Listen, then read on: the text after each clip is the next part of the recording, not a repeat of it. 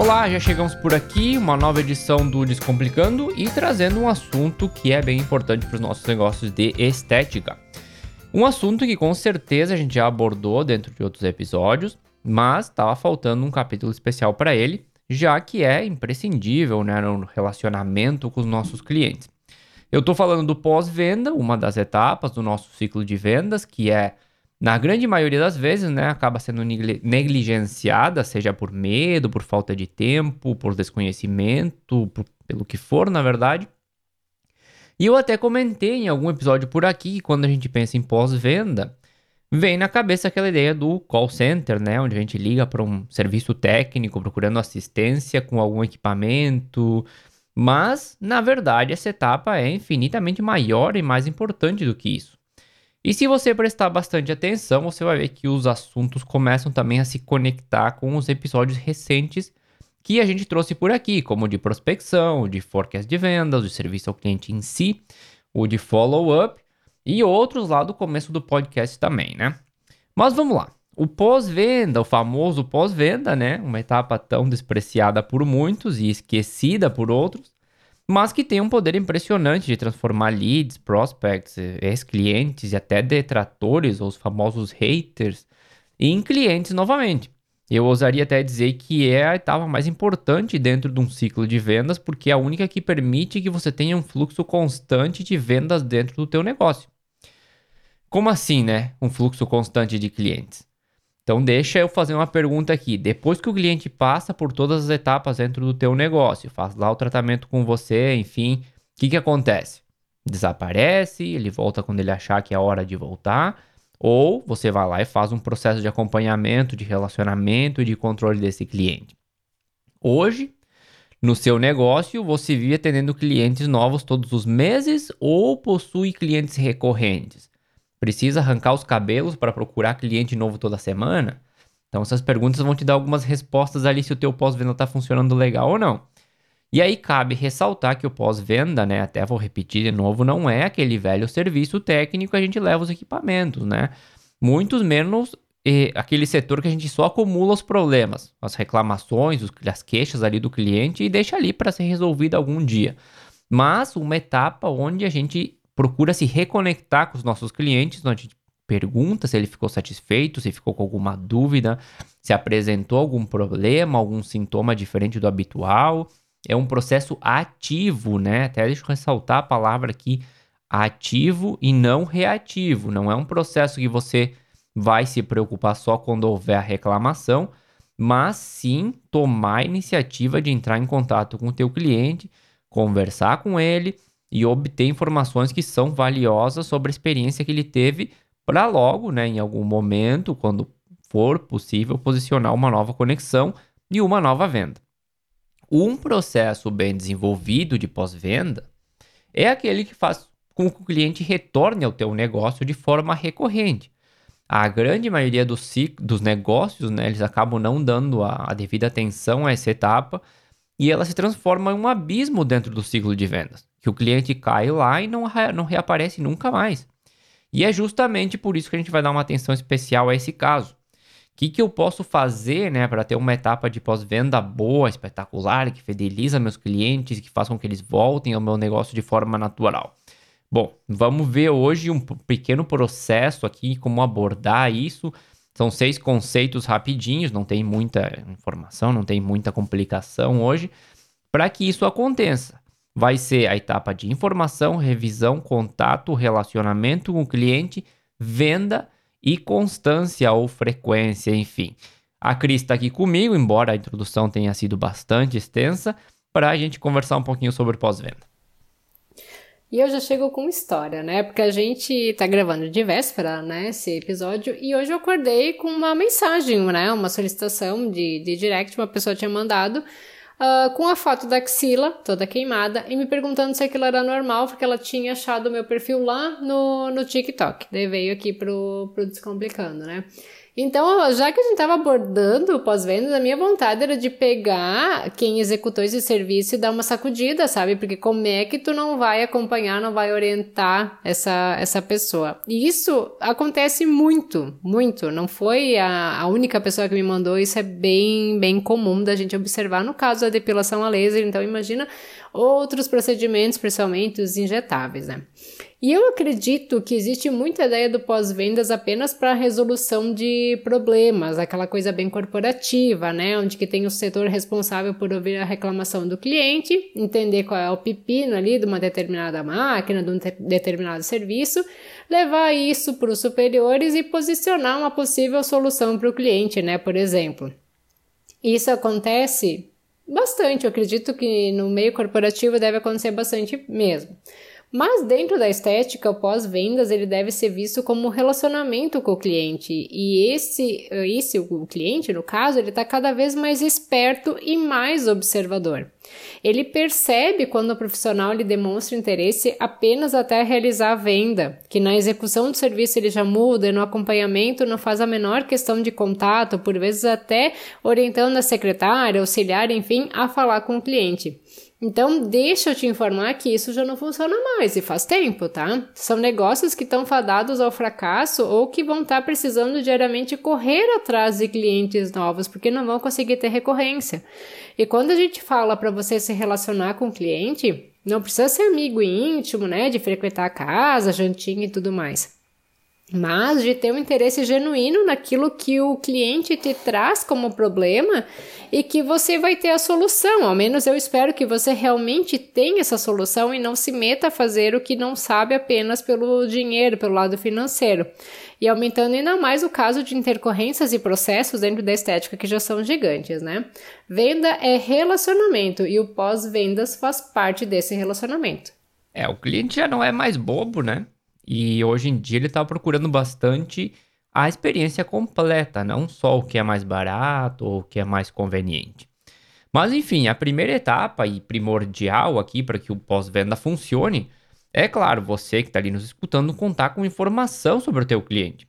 É impossível a gente realizar um processo se não souber quem é o cliente, que serviço ele realizou, quando ele realizou o, serviço, quem atendeu aquele cliente, se ele relatou algum incômodo, alguma situação especial, qual o histórico que ele tem dentro do teu negócio, informações pessoais, né, para poder entrar em contato, telefone, WhatsApp, e qualquer outra informação relevante que possa te ajudar a entender melhor a experiência que essa pessoa teve no teu espaço.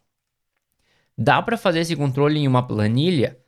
Sim, mas eu, nesse caso, procuro recomendar um sistema. Existem vários ali com versões grátis que vão servir por um bom tempo até precisar pagar. Porque assim você centraliza a informação quando, né, quando precisar atualizar é mais fácil, o reflexo da atualização aparece para todo mundo, é, simplifica a vida de toda a equipe, principalmente para quem trabalha com mais, com mais pessoas ali no, no, no, no mesmo espaço, né? Além disso, né, praticamente qualquer CRM ele vai te ajudar a controlar todo o teu ciclo de vendas, todo o teu processo de follow-up e também ter o forecast de vendas se você quiser. Então é interessante ter isso aí, porque no momento que começa a trabalhar com tabela, quando é muita informação, e pode que alguma coisa ali no meio fique perdida, né? E nesse ponto, eu como profissional, eu preciso enfatizar contigo a importância da avaliação, da consulta, que é o passo onde você vai conhecer melhor o cliente, né? Vai coletar as informações e faz de fato a avaliação. Eu considero a primeira sessão do tratamento estético, porque uma consulta, uma avaliação mal feita pode colocar a perder todo o tratamento. Então, não hesite em dispensar um bom tempo para a coleta dessas informações e também para mostrar os teus, teus, teus diferenciais, né, os teus valores. Eu não estou falando de preço, estou falando dos teus valores como pessoa e como profissional e também o teu posicionamento. E eu já aproveito aqui para puxar as orelhas de quem continua fazendo a consulta gratuita, porque está mais do que na hora da gente mudar esse mercado e começar a se valorizar.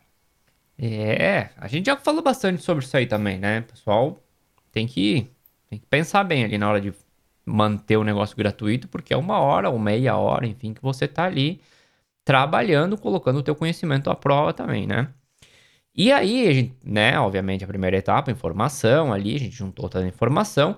Aí, né, fez essa coleta, a gente começa a analisar isso aí.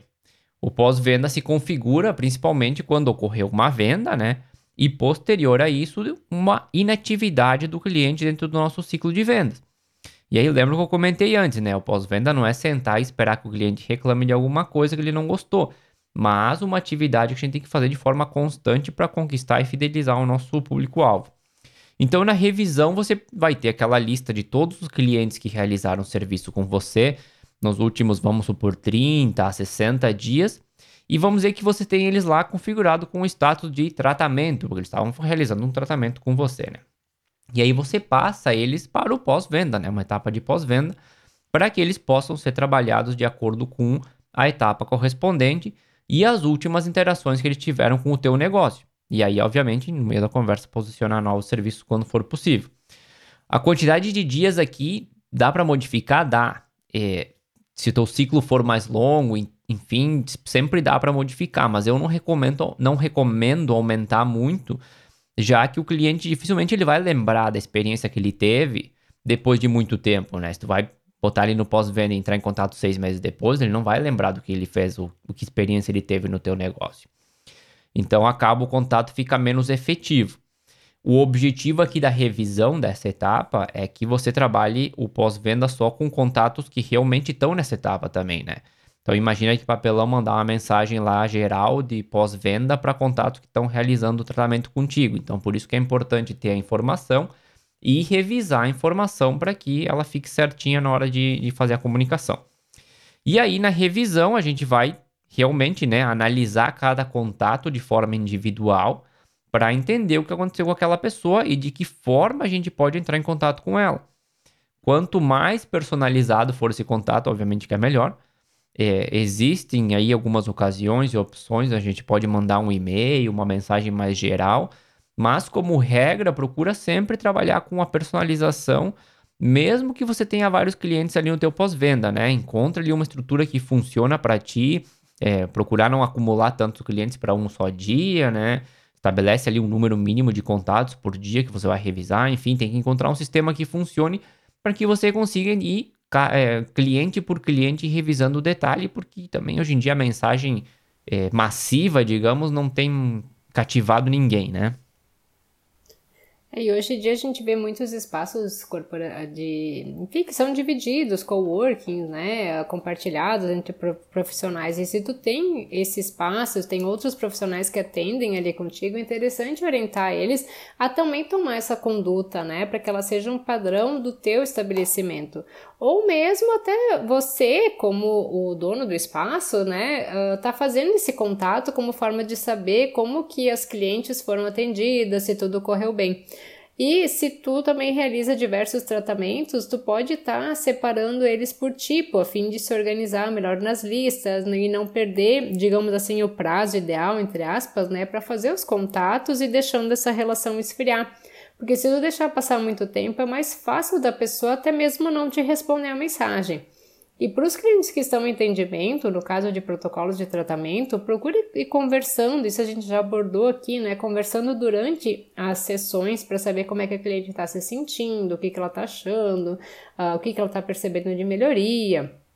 E caso tu delegue essa função do, de fazer esse contato do pós-vendas, né, para tua auxiliar, para tua secretária, procura deixar tudo bem orientado e documentado de como que deve ser esse contato para até evitar de tu estar tá queimando o cartucho com alguma mensagem errada.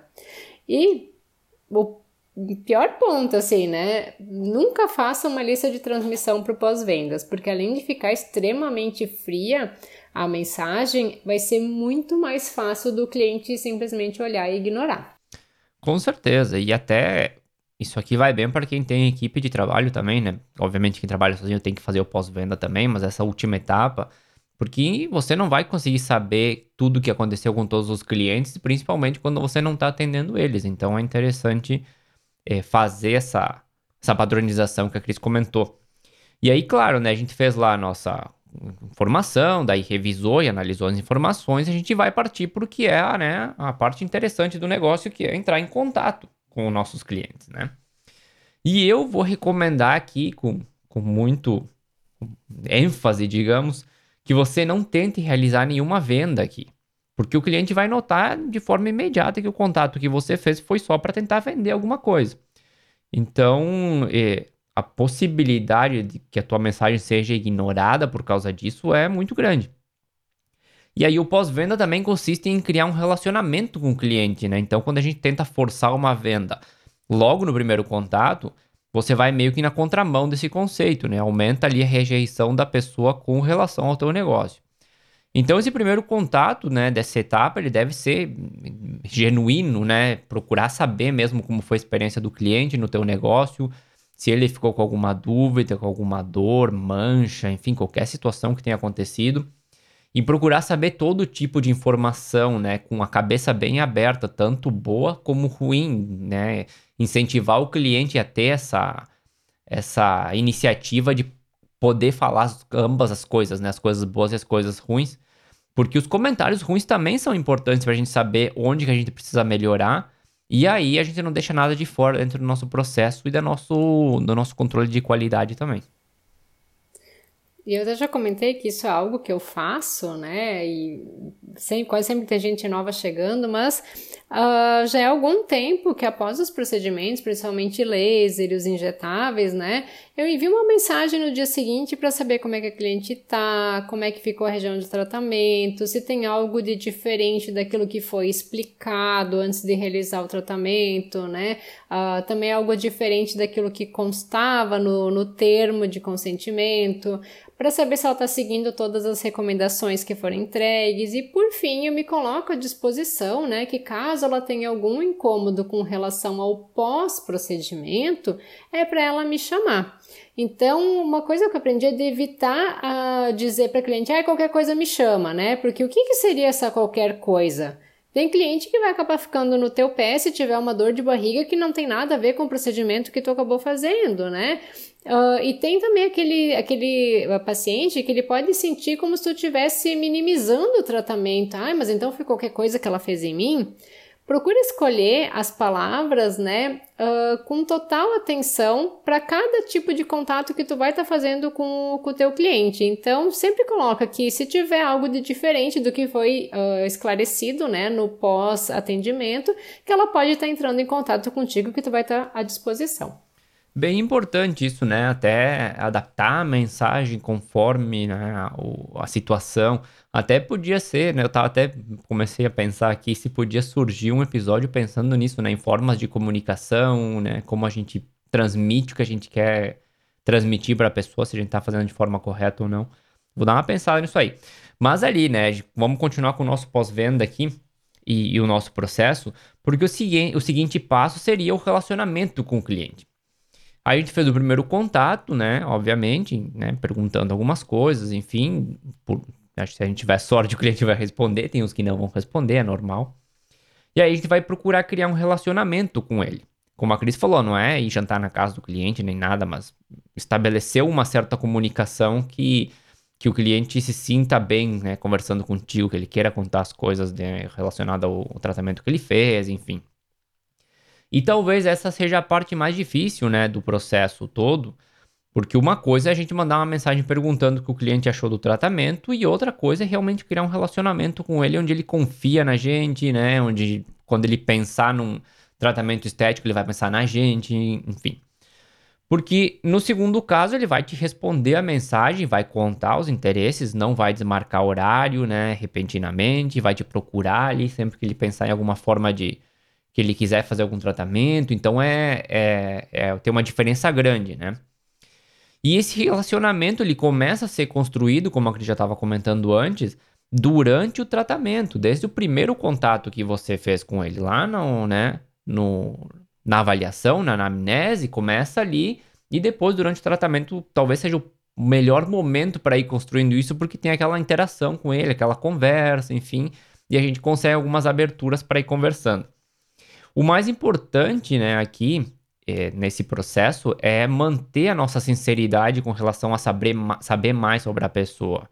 Assim como antes, ainda não é hora de tentar vender alguma coisa. A gente precisa aumentar a confiança desse cliente e voltar a agregar valor ao nosso serviço antes. Seja com informação adicional, um conteúdo relevante que essa pessoa goste, é, procurar manter a conversa anterior, né? Ver se você tem algum material que possa ser interessante para essa pessoa, algum cuidado especial que ela possa ter depois do último tratamento que fez, alguma recomendação de produto ou de rotina para fazer em casa, talvez. Tem que ser criativo aqui para estabelecendo esse relacionamento aos poucos. Não tenta apressar o processo, por mais que a gente, né, obviamente, está pensando em fazer uma venda em algum momento, mas se a gente apressar o, o processo, o cliente em algum momento vai perceber que a gente está com segundas intenções, digamos, né? Só metendo ali aquela conversa para tentar vender alguma coisa. E esse não é o objetivo aqui. É que ouvindo o Gabriel, eu percebo que essa etapa é a que pode barrar muitos profissionais dentro do processo, justamente por não saber como fazer essa sequência sem se sentir invasivo. Mas também eu aposto que aqui está um grande diferencial para você no mundo tão crescente como o da estética, onde que todo mundo está fazendo tudo igual, tu vai ser o diferente, o diferente de uma forma boa, né? Pensando em dicas, vale tu enviar uma playlist relaxante ou uma meditação para aquela cliente mais ansiosa, uma série que vocês tenham conversado durante o atendimento, que você assistiu e lembrou da cliente, um perfil interessante de culinária, um lugar que você levou teus filhos, enfim, e tu lembrou da, daquela cliente que também tem filhos e que buscava um lugar diferente para levar as crianças. Usando a criatividade tem muitas opções. E você conseguindo se posicionar nesse diferencial, tendo a recorrência dessas clientes, é bem melhor do que ter muitos clientes que você não vai conseguir dar atenção, tornando até uma produção em escala. Então tu vai criando relacionamento, tu vai agregando valor àquilo que tu faz, né? E tu consegue uh, vender mais para os mesmos clientes que tu já tem. Olha ali, já saíram várias ideias criativas e legais ali. E claro, eu imagino que tem gente pensando, ah, mas isso aí vai dar uma trabalheira, né? Ficar entrando em contato com todos os clientes. E é isso aí mesmo. Se você quer nutrir um relacionamento né, saudável, interessante com o teu cliente, onde ele volte no teu negócio, onde ele goste do teu serviço, onde ele não desmarque, enfim, todos os benefícios que isso tem, é, é bastante trabalho a gente tem que ir colocando ali no, nos bastidores. E aí, claro, a última etapa do nosso processo, não é bem a última, na verdade, é a penúltima, porque tem uma que também é bem importante, é que, claro, se a gente construiu uma boa relação com o nosso cliente na etapa anterior, provavelmente ele já, né, conversou bastante sobre várias coisas que ele gostaria de fazer, né, o que, que incomoda ele, talvez, que serviço ele procure, poderia estar procurando, e quanto normalmente ele, né, gosta, se sente confortável em gastar, por exemplo, para solucionar um determinado problema que ele talvez te relatou, é, as condições de pagamento que ele normalmente prefere, enfim, não é que tu vai fazer uma lista e vai pegar todas as informações, pode ser que surja no meio da conversa, pode ser que não, né? É, eu não sei que rejeições poderia ter certo tra tratamento, seja por dor, por saúde, é, e outros dados que podem né, ser interessantes para influenciar na decisão desse cliente. E aí, claro, não necessariamente também esses dados que eu coloquei, né, só como modo de exemplo, pode ser outras coisas. O objetivo do relacionamento anterior não é tentar só extrair informação também, né? Fazer um interrogatório policial, não é isso. Mas conversar mesmo, como a gente já estava comentando, né? Mostrar interesse realmente na pessoa em, em possíveis eh, dores que, que ela possa ter e solucionar isso, né? Porque aí dessa forma, quando seja o momento adequado, você vai conseguir oferecer uma solução para aqueles problemas que a pessoa relatou. Aqui é, na venda, né, também a gente não pode apressar o processo. Você vai saber o momento certo de posicionar o teu serviço dependendo da conversa que você for tendo com esse cliente. Não é sair, ah, agora que eu fiz a relacionamento eu vou meter uma venda ali. Não. Você vai ver que no meio do caminho, no meio da conversa, vai surgir a oportunidade de comentar serviços que você tem, né? E aí o ponto mais importante é que agora, com as informações adicionais que você tem, porque você fez aquele, construiu aquele relacionamento anterior, fica muito mais fácil posicionar essa venda com um serviço que é, digamos, deve colocar entre aspas aqui, mas é que é irresistível para esse cliente. Porque agora tu sabe que o teu serviço realmente é o ideal para o que ele te relatou. E pode, inclusive, né, criar e adaptar essa proposta de acordo às necessidades que o cliente te comentou, né? E aí facilita muito o posicionamento dessa nova venda, porque tu entrega já uma proposta com o serviço que o cliente estava procurando, mais ou menos dentro do preço que ele estava procurando, se é que é possível, né? A gente também não vai baixar o preço só por causa disso, mas caso sim as coisas se adaptem ali, com a forma de pagamento que ele gosta, enfim, com tudo que você conseguiu de, de informação anteriormente. E aí, muitas vezes, né, você não vai conseguir completar essa etapa e vender algo novamente. Também pode acontecer isso, é muito comum. Mas você tem que pensar nesse processo e, e imaginar que você foi nutrindo uma relação com esse cliente e que ele com certeza vai lembrar de você mais adiante.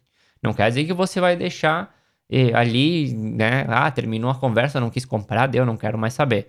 Não, finaliza esse primeiro ciclo, digamos, e mesmo que você não tenha vendido nada, você deixa o cliente ali é, dentro de uma conversa, né? Para que você siga acompanhando ele dentro do teu processo de follow-up, que a gente já comentou follow-up por aqui também, porque em algum momento vai surgir a oportunidade de posicionar uma outra venda e o cliente vai retornar.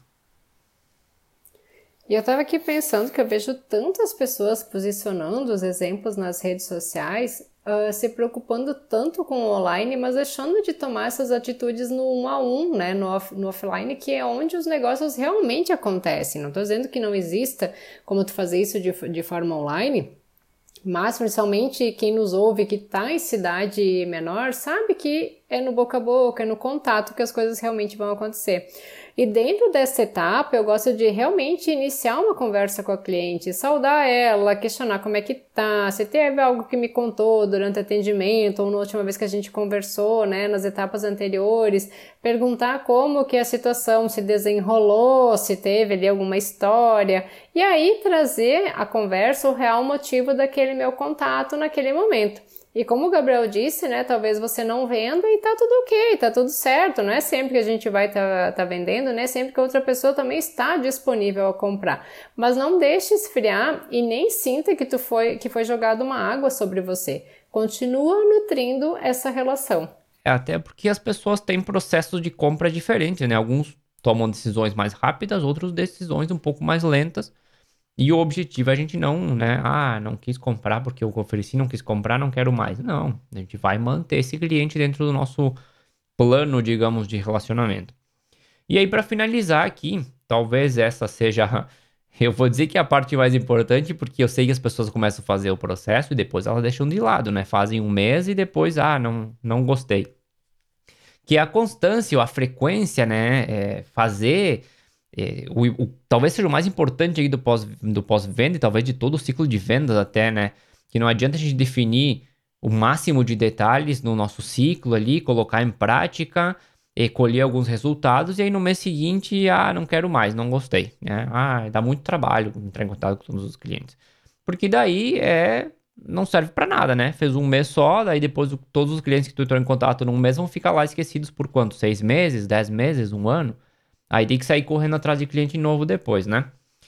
É, então esse processo completo ele deve ser parte da nossa empresa, da nossa estratégia de vendas sempre, todos os meses, né? E o que vai diferenciar ali um resultado bom de um resultado espetacular é a constância e, né, que a gente tem na realização das tarefas. E aí vou deixar, né, até como para finalizar o programa aqui, depois você responde para a gente lá no nosso Instagram, como que você tem trabalhado o teu pós-venda por aí. Tudo é constância, na verdade, né? A mesma coisa na alimentação, atividade física, tudo precisa da constância. Então eu digo, reserva um tempo na tua agenda para fazer o pós-vendas. É importante estar tá fazendo atendimento muito, mas tu manter o ciclo de vendas organizado vai te permitir vender melhor e até com menos esforço, né? Porque tu fazendo essas etapas que a gente trouxe hoje, tu vai estar nutrindo relacionamentos. E a gente já uh, mencionou em outros episódios, né? E até uh, existem estatísticas que mostram isso, que tu vender para quem já é o teu cliente custa menos do que tu buscar, buscar clientes novos. Então, o pós-vendas é quem vai te ajudar a fazer isso de forma bem efetiva, né, Gabriel? É isso aí. Vamos ver lá o que o pessoal fala pra gente sobre pós-vendas, se estão fazendo, se não estão fazendo. Comenta lá no nosso Instagram, no arroba Descomplicando a Estética. Se quiserem mais sobre pós-venda, a gente traz. Se quiserem outro assunto, manda uma mensagem lá pra gente. E a gente vai ficando por aqui hoje, né? Já deu bastante tempo de programa.